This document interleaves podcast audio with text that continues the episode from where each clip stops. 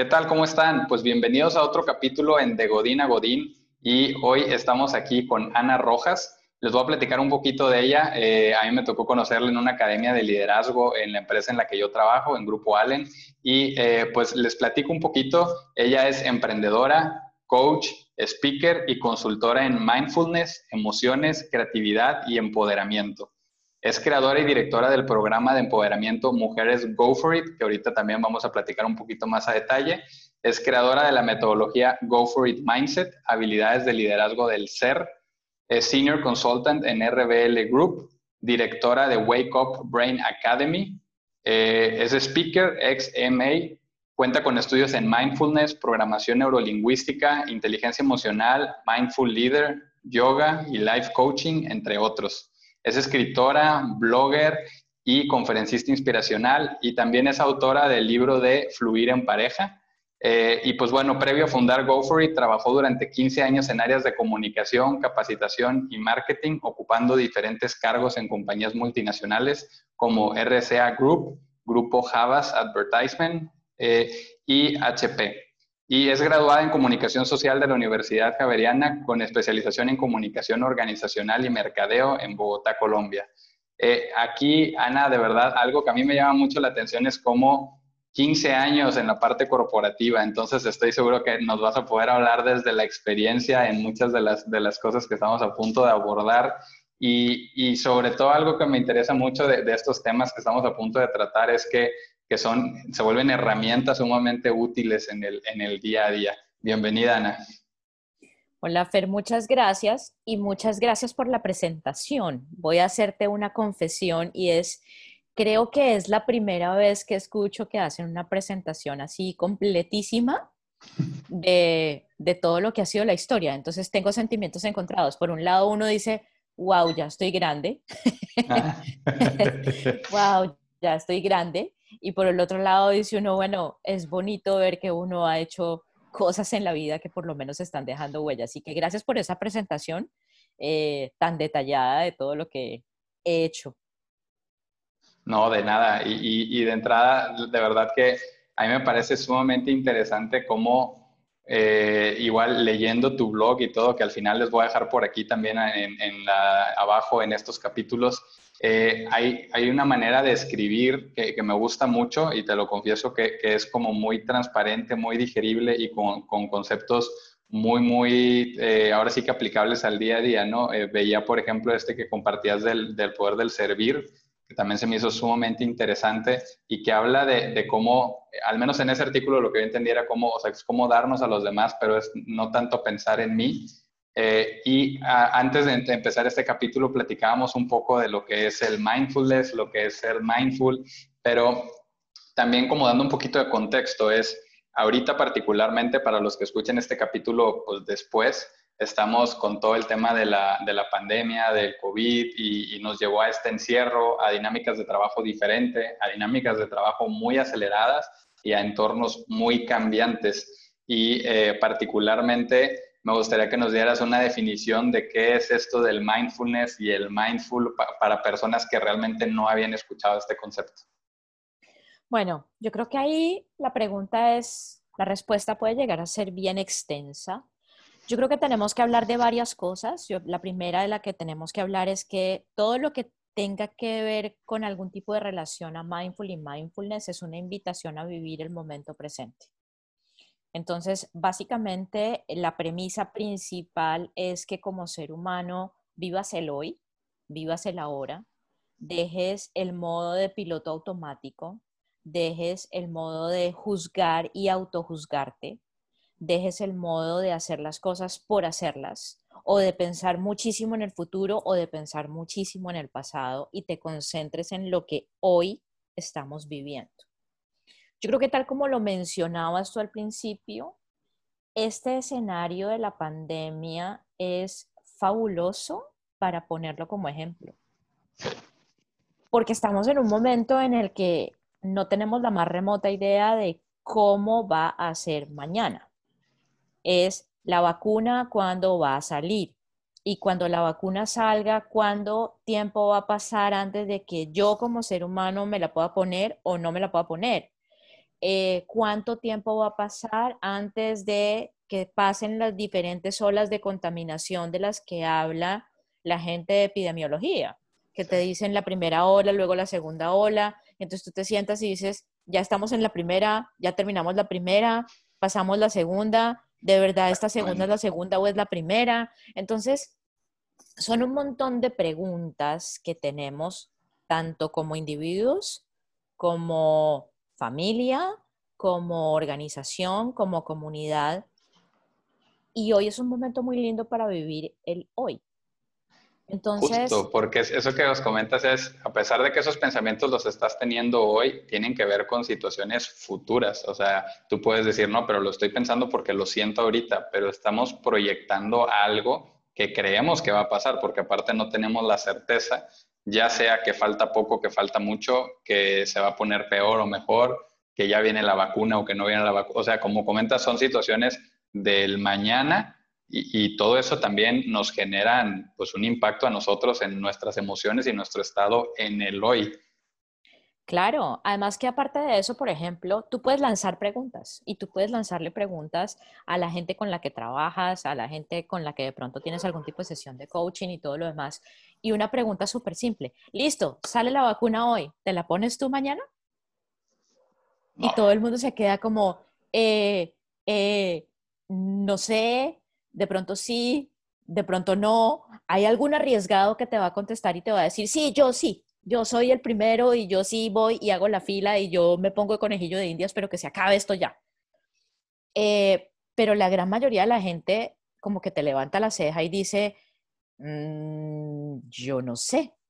¿Sí? No quiero ser conejillo de indias. Eh, Exactamente. Entonces ahí es donde tú dices, es el ejemplo perfecto para darte cuenta de que en realidad la vida que tienes en este momento es la que tienes. De el hoy es lo que tienes, lo que siembres hoy es lo que vas a vivir de verdad. La calidad como siempre, o sea, la calidad de vida que siembres hoy es la calidad de vida que vas a recibir mañana. y ese, eso me encanta, perdón que te interrumpan, pero es, es, que es bien poderoso porque muchas veces, y, no es limitado a, a, nosotros godines, sino es en general, las personas queremos llegar a una meta futura y la visualizamos y le ponemos mucha emoción y decimos yo lo quiero, pero muchas veces fallamos en el cómo desde hoy puedo ir caminando hacia esa meta, ¿no? Entonces, a, mí me ha tocado que me dicen personas, oye, ¿y por qué? Eh, pues, pues, o sea, si tú estás en, el día con una jornada laboral muy extensa, ¿por qué habrías de dedicarle los fines de semana? ¿Por qué habrías de dedicarle los after hours para, para estar haciendo un podcast o para estar haciendo contenidos? Pues al final, pues ya tienes tu trabajo y estás muy ocupado. Les digo, es que este trabajo de hoy me va a ayudar a que dentro de 5, 10, 15 años yo esté donde yo quiero estar, pero me encanta como lo dices, es siembra hoy y a veces decimos, en cinco años quiero estar acá, pero no ponemos la semilla. Y cuando pasan los cinco años, volteas y dices, no lo logré. No, pero nunca plantaste efectivamente esa semilla. Claro, es que hay algo que tenemos que entender y es, el universo funciona, vamos a llamarlo de la siguiente forma, el universo funciona como un banco, ¿sí?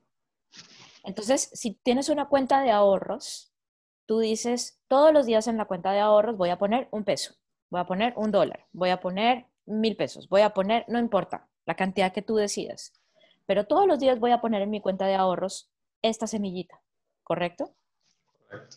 Hasta que llega el momento en el que tú puedes disfrutar esa cuenta de ahorros, porque llega el momento en el que tú decides y dices, ya, este es el momento en el que yo voy a sentarme a disfrutar de esa cuenta de ahorros, ¿correcto? El universo es idéntico. El universo es igualito. Todos los días estás poniendo una semillita en esa cuenta de ahorro. Y llega un momento en el que todo eso germina. Y tú lo recibes. Pero ¿qué es lo que pasa? Que perdemos la paciencia, que perdemos la fe, que perdemos la capacidad de confiar en que lo que estamos haciendo lo estamos haciendo bien. Entonces nos entra un afán infinito a que todo tiene que pasar ya porque es que más o menos la vida se nos acaba mañana, todo tiene que pasar ya, todo tiene que estar listo ya y todo tiene que ser para mañana es tarde. Entonces, el afán nos ciega. Claro.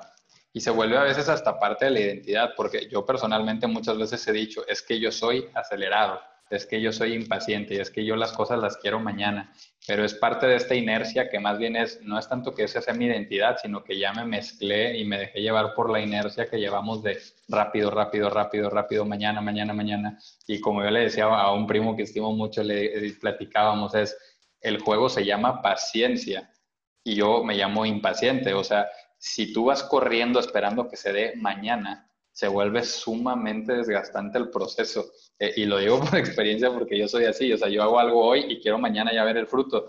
Y el no verlo te desmotiva, pero cuando aprendes a entender que es parte de un proceso que tú vas a sembrar, y a mí me sirvió hasta como terapia el, hecho de empezar a atender el jardín, que creo que es algo que muchos hemos hecho ahora con la pandemia, empezar a sembrar y de repente, oye, puse el zacate y un día, dos días, y tú le sigues echando agua, porque tienes fe en que va a salir de ahí, sacate, pero no lo ves. Y puede pasar una semana y media y tú no has visto ni un pelito de sacate saliendo. Dices, ¿será que va a salir?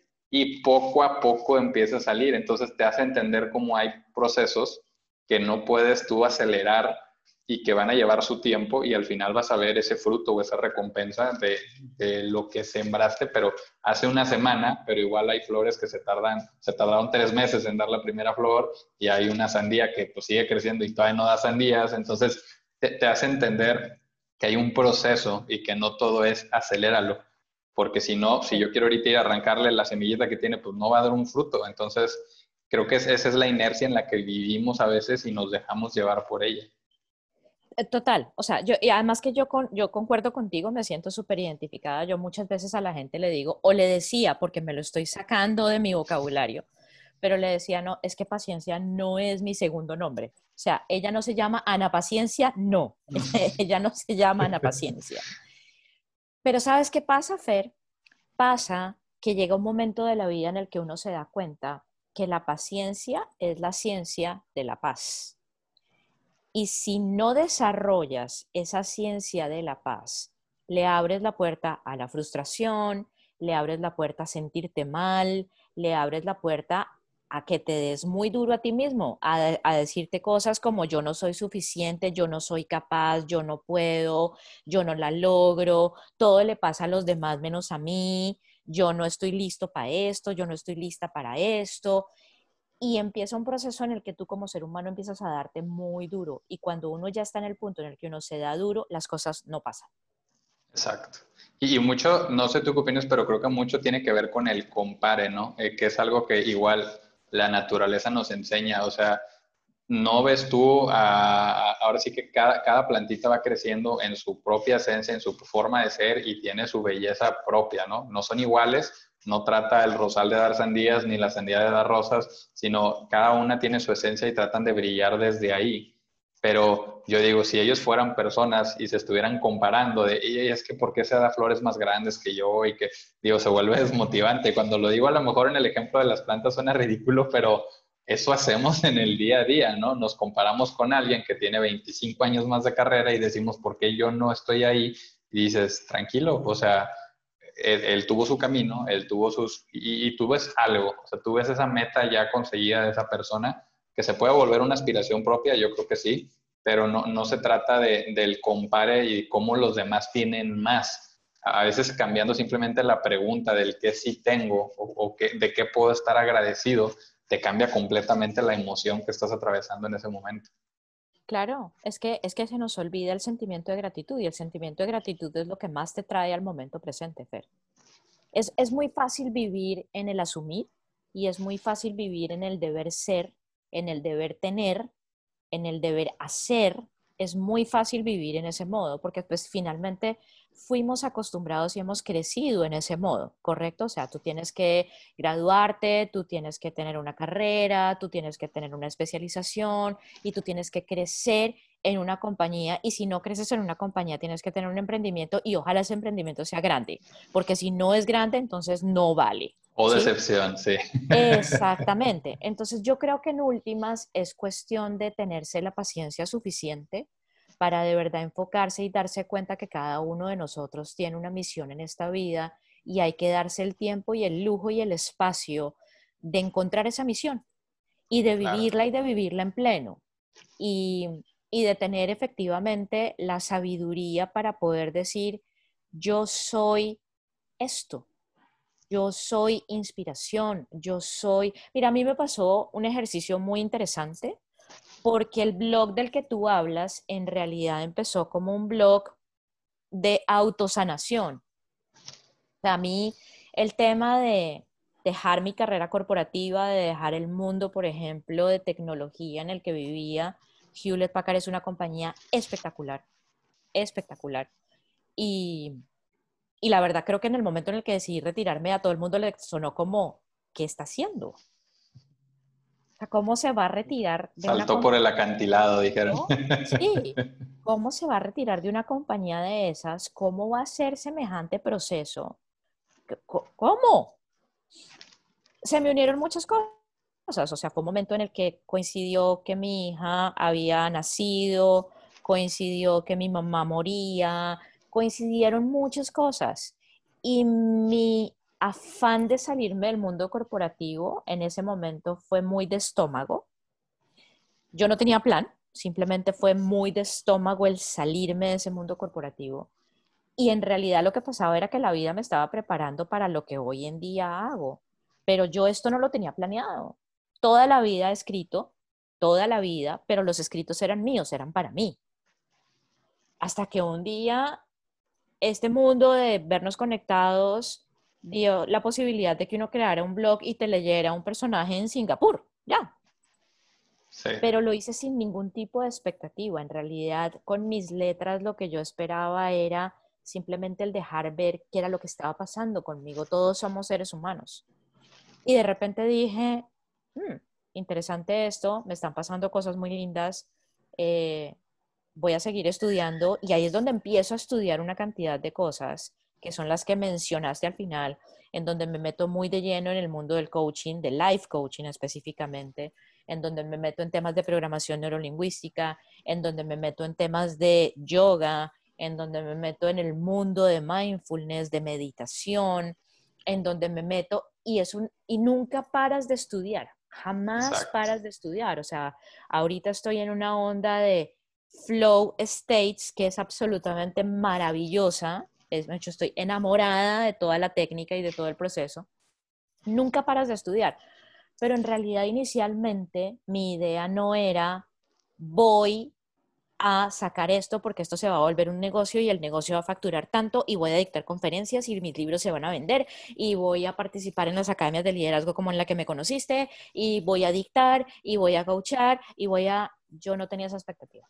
No, y me encanta que, de entrada te quiero agradecer la transparencia con la que lo estás contando, porque muchas veces nos topamos con personajes eh, que, admiramos por una trayectoria que hicieron, pero al final ves tú el punto final, ¿no? O sea, yo podría decir, oye, pues es que Ana es coach, yo la fui, vi, que estaba en una academia y pues viajó desde fuera y todo este tema decía yo como que, que wow, pero ahorita como nos lo compartes, algo que me encanta y es yo, yo pienso y creo que hay algo de magia allá afuera, ¿no? O sea, no somos dueños del cómo, aunque nos lo repetimos así como que nos sentimos nosotros mismos que podemos los cómo, ¿no? Dices, oye, ¿por qué tienes ese trabajo? Pues porque yo estudié la carrera y fui muy bueno y yo, ok, va, pero aplicaste dentro de una pila de 100 currículums y dieron con el tuyo, porque de entrada puede que te pierdas ahí sin llegar a los ojos del reclutador. Dieron con el tuyo en la entrevista, las personas con las que estuviste, o sea, todo lo que fue pasando ahí no podemos decir que eso fue control propio. Y yo creo que ahorita mucho de lo que nos está generando esta situación de estrés y de tensión es que algunos creíamos que teníamos el control de lo de afuera, ¿no? O sea, que, o sea, podíamos planear sobre lo que estaba allá afuera. Y digo, yo personalmente que estoy en un área de planeación, ahorita que te mueven el terreno, si te quieres arrancar los pelos y dices, es que todo es diferente, todo. Y, para mí, como dices, es, es, es un regalo padre de, de, la situación que digo, me está haciendo darme cuenta de cosas que yo ya daba por sentadas. O sea, yo ya daba por sentado como que un futuro con una certidumbre, hoy ya no está. Y, te empieza a hacer, cuando decides vivirlo con un proceso consciente, como tratar de interiorizar y de conectar los puntos, dices, wow, o sea, hay, aprendizajes fuertes aquí que te ayudan a, a, tratar de regresar un poquito al momento presente. O sea, de tratar de darte cuenta que efectivamente no teníamos nunca un control de qué iba a pasar mañana, y pues ahora el único refugio que tienes es venir al momento presente, aquí y ahora, y decir, tengo a mi familia o tengo este, este salud o tengo algo que comer y valora, al, al menos a mí personalmente me cambió los lentes que tenía y me hizo ver de forma muy diferente todo, todo, todo lo que me rodea. Es que mira, mira el proceso tan bonito que estamos viviendo hoy en día. Cuando nos quitan el control, ¿sí? Cuando nos quitan el control, eso significa que es, haz de cuenta como estás el protagonista, eres el protagonista de la película y de repente te abandonan y sale la imagen tuya y eres un puntito en la mitad de un desierto gigantesco y no hay nada alrededor tuyo. No hay absolutamente nada alrededor tuyo. Yo creo que ese fue el sentimiento de nos quitaron el control y estoy abandonado en la mitad de la nada. ¿Sí? Entonces yo creo que ese es el primer sentimiento que todos tenemos. Pero fíjate lo lindo que es el que nos enfrentemos a esos miedos y a esas ansiedades. El miedo es cuando tú tienes la mentecita en el pasado y la ansiedad es cuando tú tienes tu mentecita en el futuro. Entonces, ¿qué pasa? ¿Cuándo se gatillan los miedos o cuando se disparan los miedos? Se disparan por dos motivos, o por cosas que en el pasado te pasaron a ti a ti directamente o que le pasaron a tu círculo más cerrado. ¿Sí? Sí. Entonces, cuando tú dices, no, es que eso le pasó a fulanito y a fulanito le pasó A, B, C, D y fue doloroso y fue esto y fue esto y fue esto y fue esto, a ti te da miedo el vivir una experiencia similar. Exactamente. Y cuando la viviste tú, tú no quieres volver a repetir una experiencia que a ti te ocasionó dolor. ¿Sí? Entonces viene el miedo.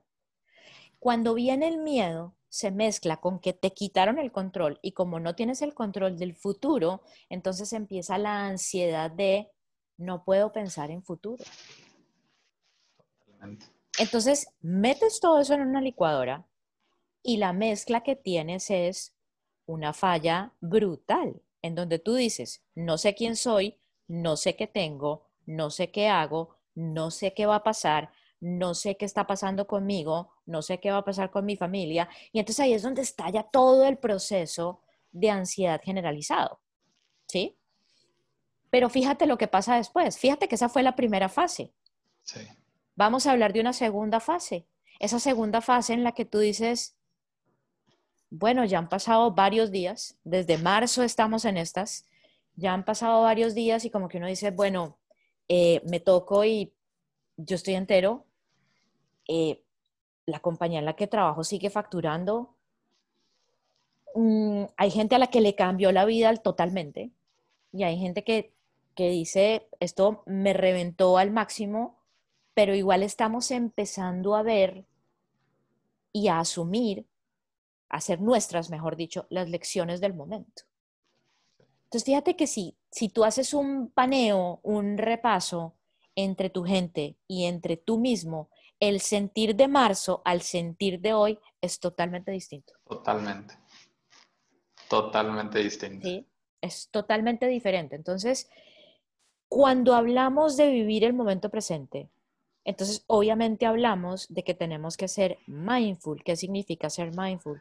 Soltar ese piloto automático, soltar el control y saber que si en este momento estoy teniendo una conversación contigo, estoy en una conversación contigo no estoy en una conversación contigo y al mismo tiempo mirando el teléfono y al mismo tiempo mirando el correo electrónico y al mismo tiempo pensando en que, uy, no, que se termine esto ya porque es que ya tengo la siguiente llamada y es que tengo la reunión y me va a tocar correr esto. No, si estoy contigo, estoy contigo.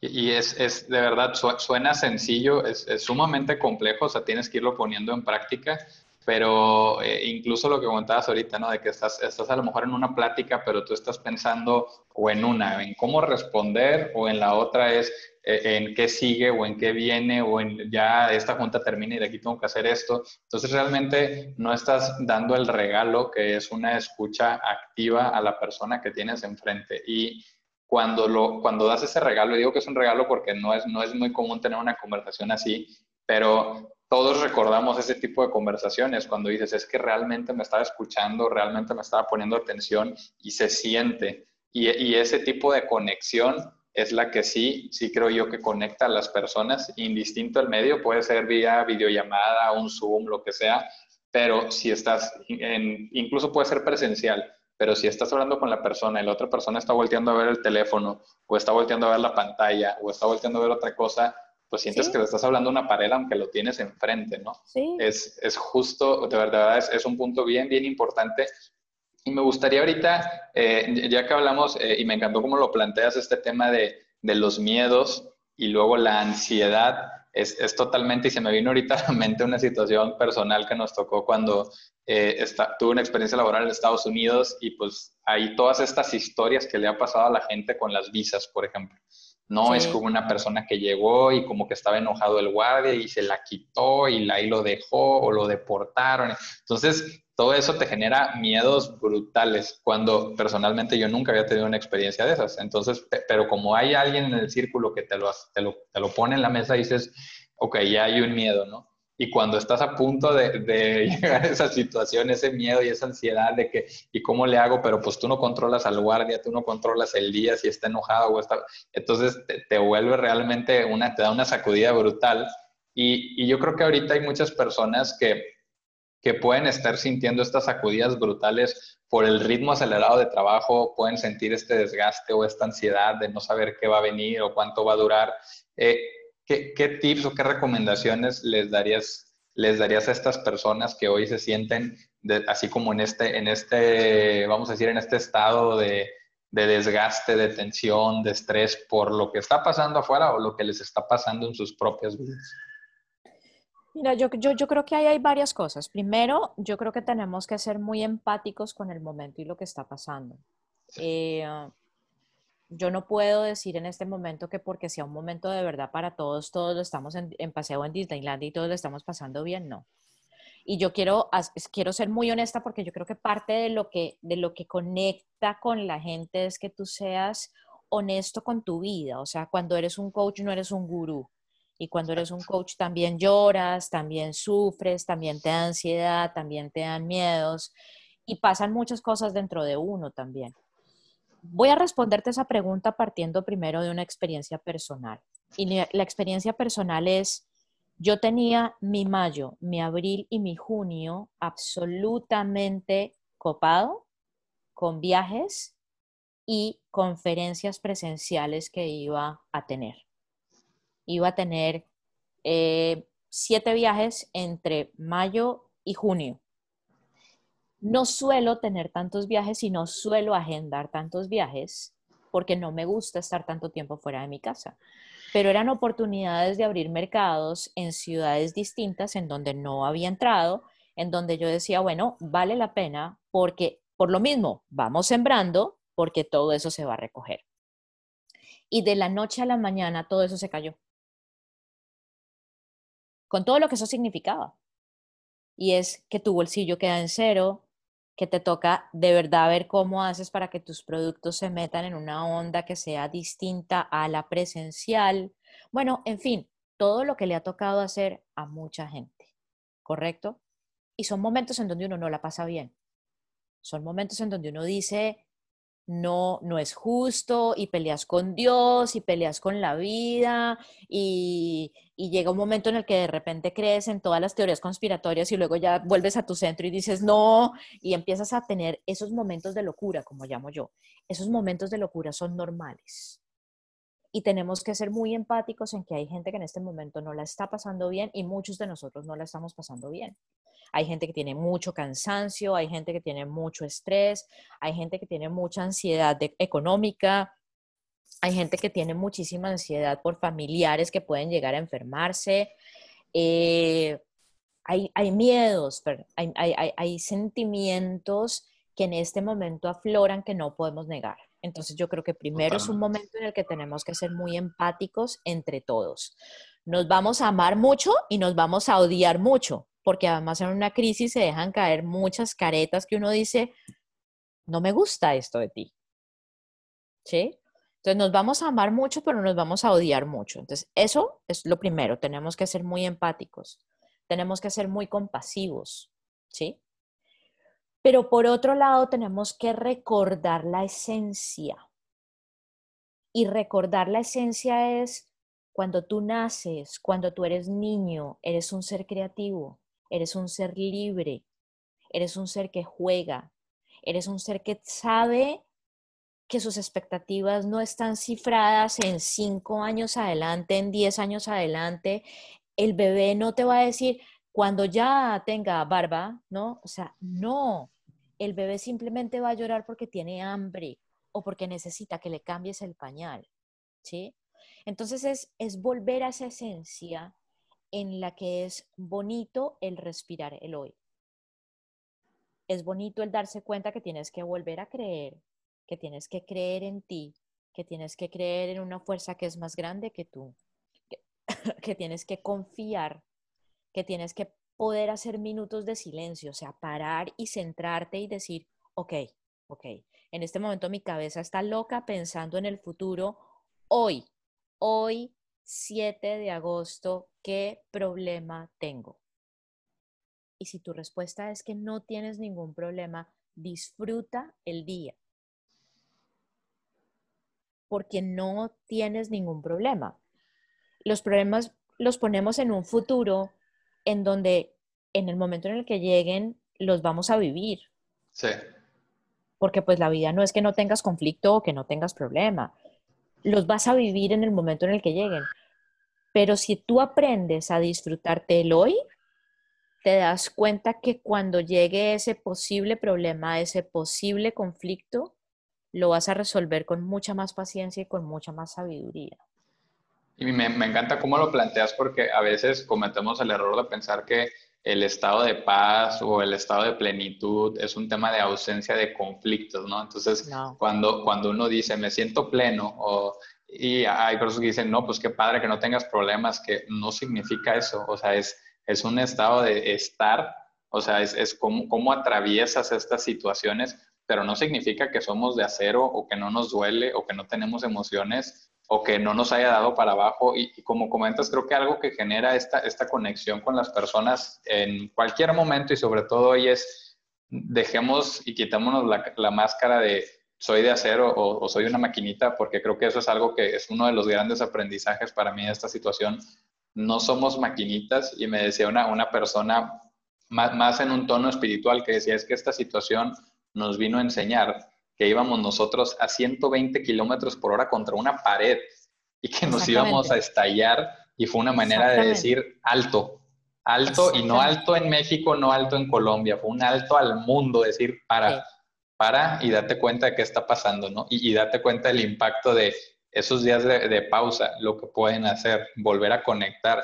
Yo te comparto, ya conozco a mis vecinos, ya los conozco, ya, ya compartimos de, de, casa a casa una, una cena y platicamos. Y, cuando yo ya les he estado viendo la, cara desde meses atrás y no los conocía, ni siquiera para cómo te llamas, nada. E, es, Creó conexión, me, hizo valorar eh, la conexión con mi familia, porque, ah, cómo se extraña ese momento de pasar con tu familia, ¿no? Pero antes lo dabas por sentado o hasta decías, qué flojera, eh, qué flojera, ¿no? Y ahorita al menos personalmente, porque creo que como bien comentas, cada quien está atravesando eh, esta situación de maneras muy diferentes y no podemos generalizar ni podemos decirle a todos, todo está bien, porque hay situaciones muy distintas. Y lo que sí necesitamos es tener esa empatía y también darte cuenta que no eres tú el del problema, o sea, que no es el problema de Fer o el problema de Ana o el problema del ejecutivo, sino es un problema que estamos atravesando todos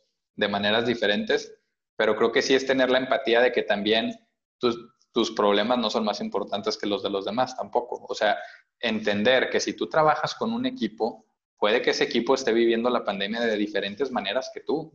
Cada casa es diferente, cada entorno familiar es diferente y desafortunadamente, pues hay personas que ya tienen casos y tienen problemas que, que les cambia completamente pero si seguimos en la inercia de no, rápido, resultados y no me importa, y es que seguro él no está comprometido, por eso no trabaja, eh, aguas, porque creo yo que nos ha hecho descubrir este lado humano que, que, empiezas a ver cuando dices, oye, pues si de repente ves que el niño pasó corriendo atrás en la cámara, en el Zoom, dices, cierto, tiene una familia. Él también puede sentirse desesperado porque ya es su hora de cenar con su familia y no ha podido pararse de la computadora. Él también se puede sentir frustrado porque están haciendo ruido y está en una llamada de Zoom. O sea, entonces empiezas a tratar y a, y a mí me, me, ha servido el ejercicio de salirme un poquito de, de, de Fer, de mí, de lo que yo vivo, a tratar de, de palpar o entender cómo cada quien atraviesa esta situación y hay infinidad de casos y lo, creo que lo, lo mejor que podemos hacer es tener esta empatía y decir, ¿cómo, cómo te ayudo? Totalmente. Mira que ahí te estás adelantando y me voy a adelantar, pero a la columna de la semana que viene del blog eh, habla de eso. Porque me pasó una cosa muy curiosa, me han pasado dos cosas muy curiosas en, en, esta semana, que digo curiosas, pero en realidad son muy lindas. Una es, yo, bueno, yo vivo en la Florida, donde los casos están absolutamente disparados. Eh, um, entonces, pues obviamente es, es otra historia, pero donde las cosas ya están medianamente abiertas, o sea, aquí igual pues la economía están intentando salvarla de la mejor manera posible y pues hay que confiar en que las cosas se hacen y bueno, en fin, no hay que juzgar, hay que confiar. Y, mm, y fuimos con mi esposo, eh, íbamos a ordenar una pizza para, para traerla para la casa y mi esposo se bajó para ordenarla y me dijo, Ana, no hay nadie en el restaurante. O sea, podemos entrar a comer en el restaurante tranquilos, no hay nadie en el restaurante. Entonces le dije, ok, está bien. Y me bajé y nos comimos la pizza en el restaurante dentro del restaurante. O sea, aquí están manteniendo el social distance, o sea, obviamente una mesa se ocupa, la otra no, la otra no, la otra sí. O sea, a, a, a manera de lo posible, sí. Exacto. Listo. Llegó el momento en el que nos entregaron la cuenta y nos dice el mesero, además un latino, y nos dice el mesero en español y nos dice, oigan, muchas gracias. Ustedes hicieron mi noche. Si ustedes no entran, nadie hubiera entrado al restaurante. Yo no hubiera tenido una sola mesa para atender hoy. Porque pues claro, ya la gente está tomando el tema de el delivery, vengo, recojo o me llevan a mi casa y me la llevan a mi casa y ya. Pero el mesero no tenía a quién atender. Y yo, apenas él dijo eso, como que dices tú, wow, es, es, verdad. Y la otra que me pasó es que me pasó justo, eh, justo hace dos días, que además fue muy bizarro, pero, pero fue así. Estaba yo, iba a contestar un mensaje en el celular y de repente el celular en negro murió completamente y dije, pero si yo tenía batería, ¿qué le pasó a esto? Lo conecté, salió la manzanita y dije, tan raro esto. Y de repente, ¡pum! Volvió y otra vez en negro y yo dije, no entiendo. Y de repente volvió y salió la manzanita y decía eh, algo como, su teléfono no se puede hacer backup por no sé qué cosa y ¡pim! Murió y ya nunca más volvió a revivir. Me tocó agarrar el teléfono, irme donde el proveedor de, celular y decirle, pasó esto y pues necesito teléfono.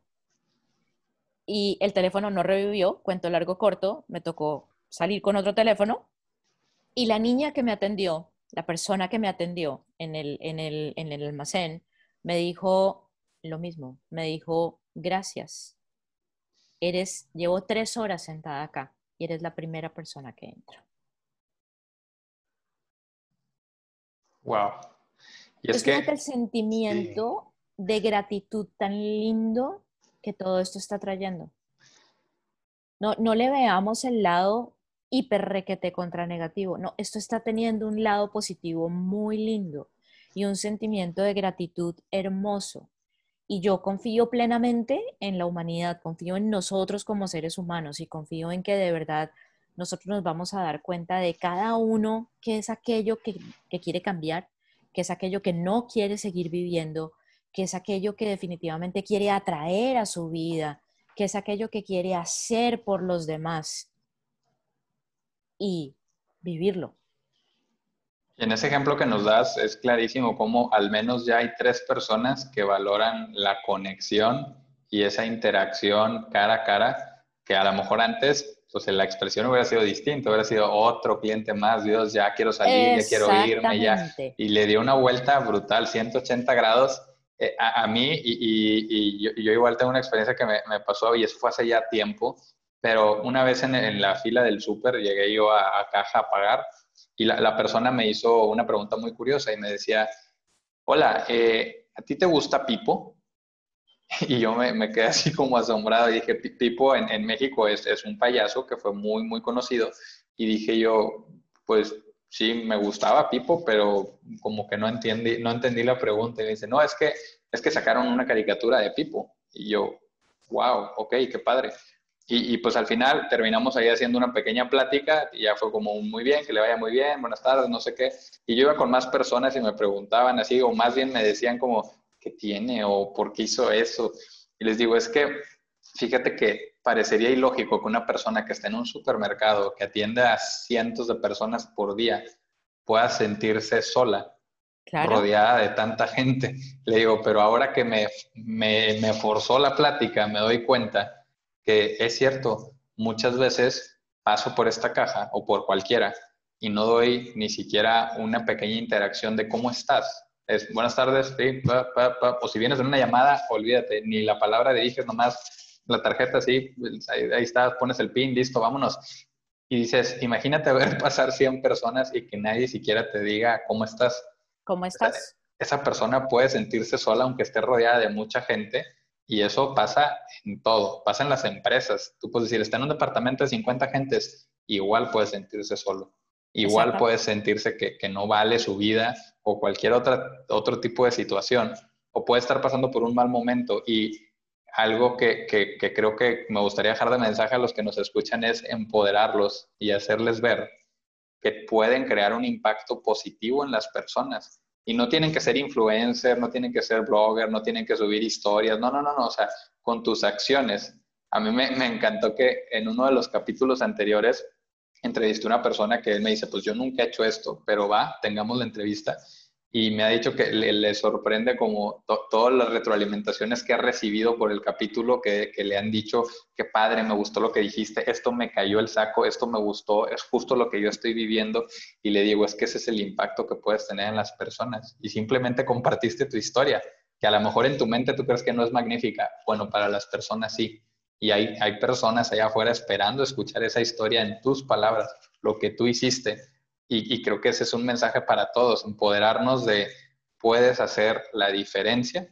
No hay impacto pequeño, para mí ese es el mensaje, no hay un impacto pequeño, todo, todo cuenta y más en una situación como esta, todo cuenta, todo cuenta.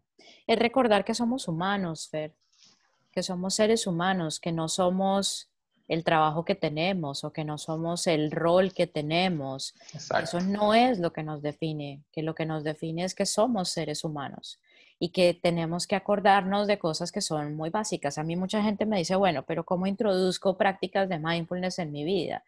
Son sencillas, Fer. Respira, pinta, escucha música, baila, eh, um, camina, escucha el ambiente, Siéntate y mira la lluvia.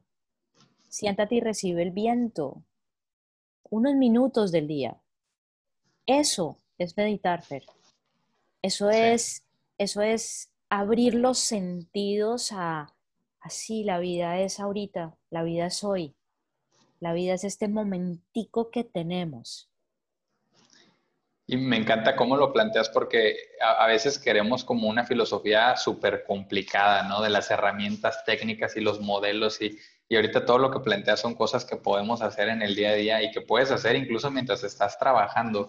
Eh, a mí personalmente, mi, mi, niña eh, tiene un año, dos meses y me ha hecho recordar muchas cosas, porque como tú dices, el niño es feliz porque quiere ser feliz en ese momento y porque juega porque quiere jugar ahí y no está preocupado por el que viene o si mañana llega la vacuna o no, el preocupado es uno, ¿verdad? Pero e, e, ella al final vive la vida en el momento presente y cada vez que la veo me doy cuenta cómo se pierde y se olvida de todo y ella está jugando o ella está con su libro o ella está viendo una película y lo disfruta.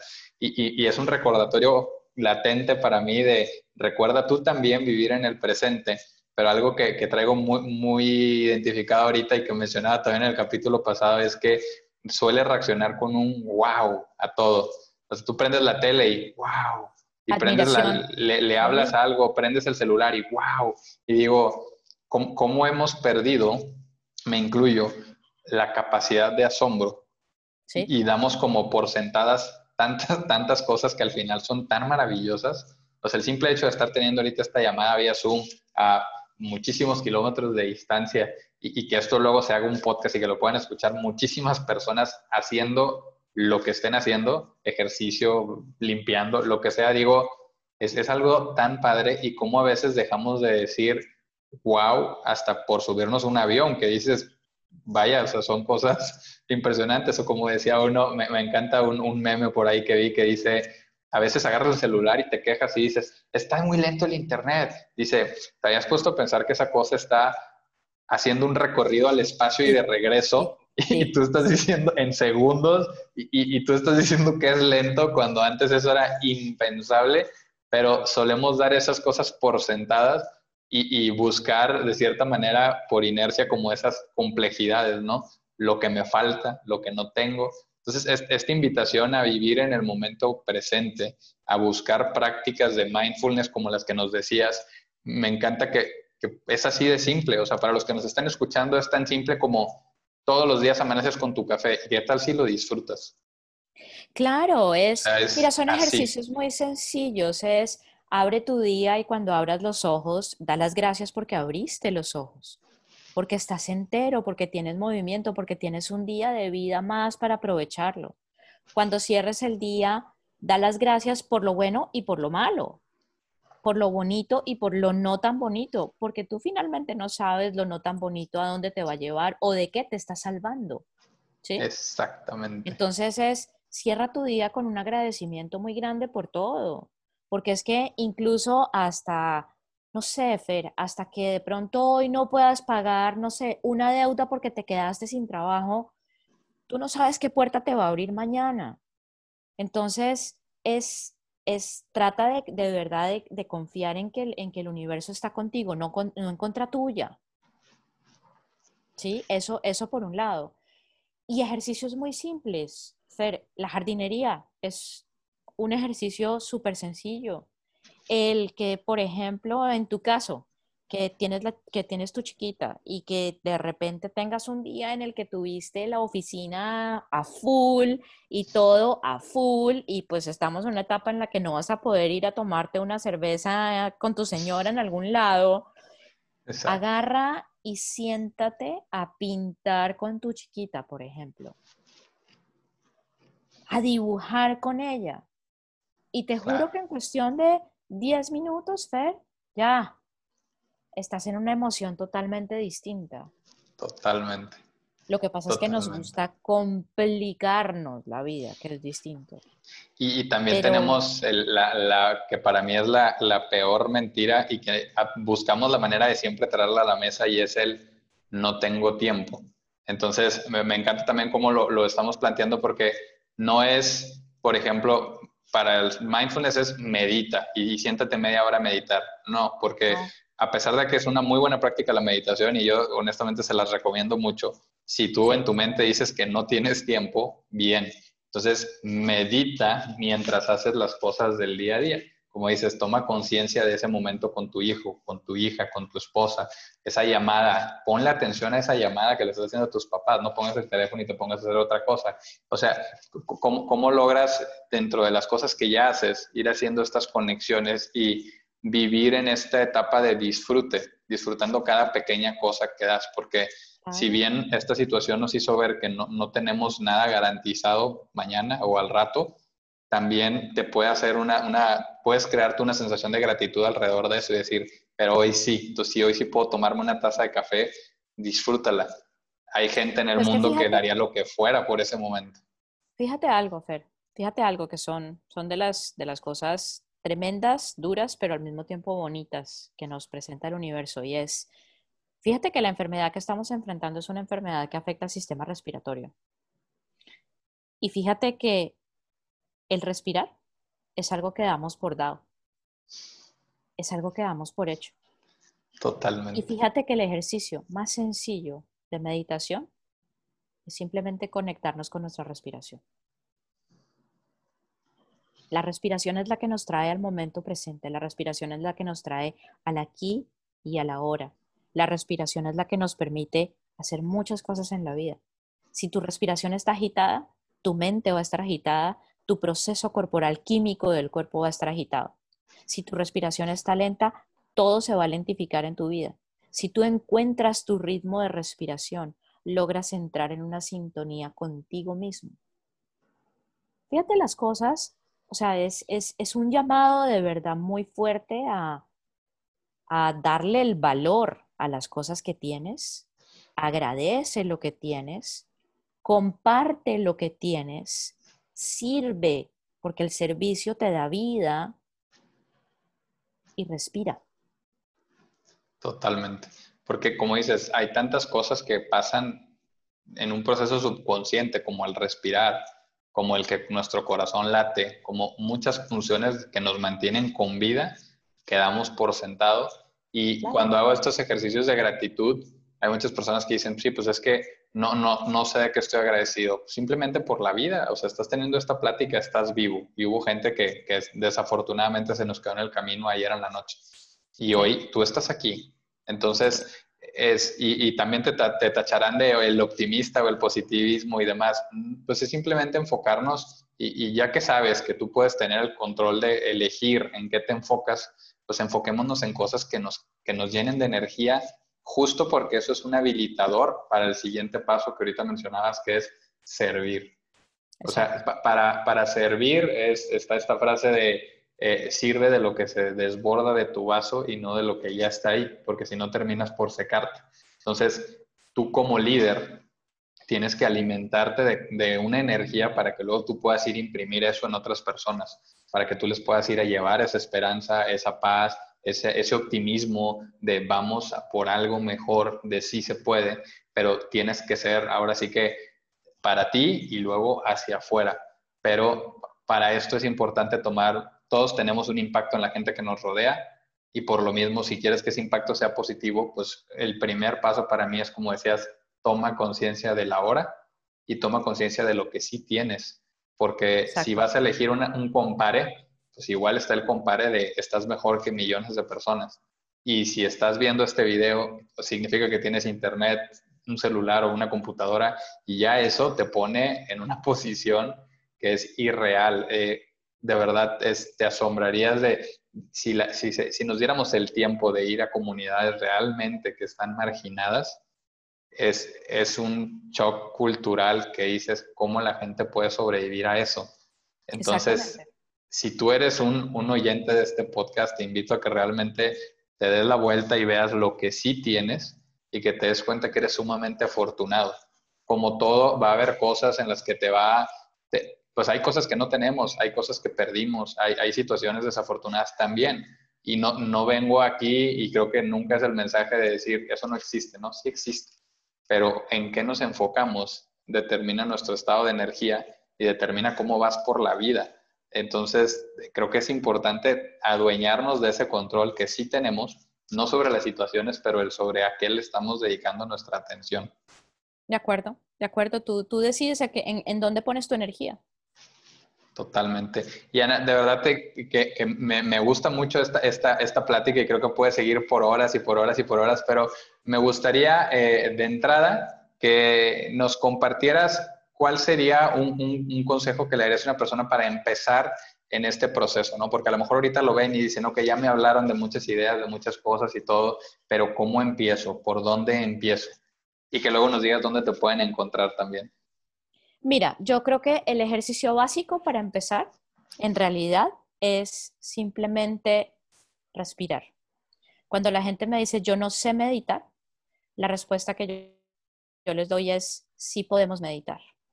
Y es simplemente el que tú te sientes tranquilo, en un sitio cómodo, en un espacio tranquilo, y tú simplemente te conectes con tu ritmo de tu respiración. Y si quieres, puedes poner una, alarma en tu, en tu teléfono, en, en lo que sea. Haz el ejercicio un minuto, un solo minuto de seguirle el ritmo a tu respiración. Y durante toda una semana para un minuto cada día a seguirle el ritmo a tu respiración. A la semana 2 vas a querer hacerlo dos minutos, tres minutos, cinco minutos. A la semana 3 vas a quererlo hacer 10 minutos. Hasta que llega el momento en el que te das cuenta que la respiración te lleva a visualizar, que la respiración te lleva a bendecir, que la respiración te lleva a agradecer, que la respiración te lleva a mandar luz, que la respiración te lleva a sentirte bien. Y en ese momento es cuando ya tú te enganchas. Y en ese momento es cuando tú dices, listo, estoy listo, quiero aprender más, quiero aprender más de técnicas de meditación, quiero aprender más de técnicas de vivir el momento presente, quiero aprender más de todo, de todo este mundo, de de, verdad ayudarme a, a vivir en el aquí y en el ahora. El primer consejo, respiración. Y es un autorregalo, como bien lo comentas, no es que lo empieces a subir los minutos porque alguien te dijo que lo subieras, no, realmente cuando comienzas, y lo digo desde mi experiencia, cuando comencé a hacerlo, la primera vez sí estaba yo, me, dijeron dos minutos, ok, lo ponía el cronómetro, decía dos minutos, dos minutos, ok. Después cuando dije, a ver, voy a poner el cronómetro, pero simplemente voy a tratar de yo hacerlo a mi tiempo y después veo el cronómetro, ¿no? O sea, no le pongo alarma, nada más voy a ponerlo que corra y lo voy a hacer yo. Y me da cuenta que esos dos se habían hecho cinco nada más porque yo estaba conectando con esa paz y decía, qué padre, quiero, quiero quedarme aquí un ratito, ¿no? Y, y poco a poco empiezas a ampliarlo y como bien comentas, pues cuando logras estar aquí en el ahora y luego cuando le sumas el pensar de qué me siento agradecido, pues eso es como conectarte a una torre de, energía, o sea, realmente te recargas y cuando lo haces antes de arrancar el día o al terminar el día tiene un efecto poderosísimo. De, de verdad, es, es, algo así de sencillo. Yo invito a todos a que realmente lo hagan y quiten de su vocabulario el no tengo tiempo, porque creo que todos, absolutamente todos, tenemos un minuto del día tan sencillo como ahí mismo entre junta y junta, antes de que corras y abras la siguiente sesión en el Zoom, date un minuto, date un minuto para respirar. Oye, cuando vas camino a servirte el café, date ese, ese minuto para respirar y disfrutar de ese momento. pocas veces dejamos de disfrutar hasta el bocado que estamos eh, ahora sí que tomando, hasta la bebida que estamos tomando, Totalmente. porque es un, un acelere, un acelere, un acelere. Entonces, es una invitación sumamente poderosa y Ana, me gustaría que nos digas dónde te pueden encontrar en redes sociales. Cuéntanos. Bueno, mira, en redes sociales, eh, tanto en LinkedIn como en Instagram como en Facebook, me pueden buscar como Ana Rojas Matiz. Matiz es mi segundo apellido con Z. Ana Rojas Matiz y ahí me encuentran en todos lados. Eh, muevo mucho Instagram y muevo mucho LinkedIn entonces, entre todo eso me pueden, me pueden encontrar, pero siempre Ana Rojas Matiz. Y, creo que de verdad estaría malísimo que cerráramos sin que nos contaras brevemente para todas las, las, las, personas que nos están escuchando y especialmente mujeres, cuéntanos qué es Go For It Mujeres. De verdad, a mí, me sorprendió mucho cuando llegué a tu sitio y me topé con eso. mujeres Go For It es un, es un bebé que tengo. Es un bebé que tengo muy lindo. Eh, es una cuenta de ahorro en el universo muy linda que tengo. ¿Por qué? Porque Mujeres Go For It es simplemente una serie de sesiones y de conversaciones que tengo con mujeres que inspiran mujeres y empoderan mujeres. Y pasa de todo. Pasa desde la persona corporativa que un día de la vida decidió que quería ser solamente mamá, pasa la mamá que un día decidió que quería ser empresaria, pasa la persona que perdió a su esposo y es viuda y cuenta su duelo, pasa la persona que está en el proceso en el que de repente se quedó sin trabajo y tenía que reinventarse y no sabía qué hacer. Eh, pasan muchas mujeres del común que como yo tenemos historias que inspiran y que empoderan. Y simplemente es una vocecita de guía para que todas aquellas mujeres que de pronto están en una etapa de cambio, en un proceso en el que necesitan inspiración, en un proceso en el que necesitan empoderamiento, hagan clic y encuentren a alguien que tiene un mensaje que les dice, saben, si yo pude, ustedes pueden. Eso es Mujeres Go For It. Así que no se lo pueden perder, de verdad, no dejen de ir. Eh, está directamente en su sitio y es, de verdad tiene historias sumamente empoderantes. Muchas, muchas gracias, Ana, y de que tengas un excelente día.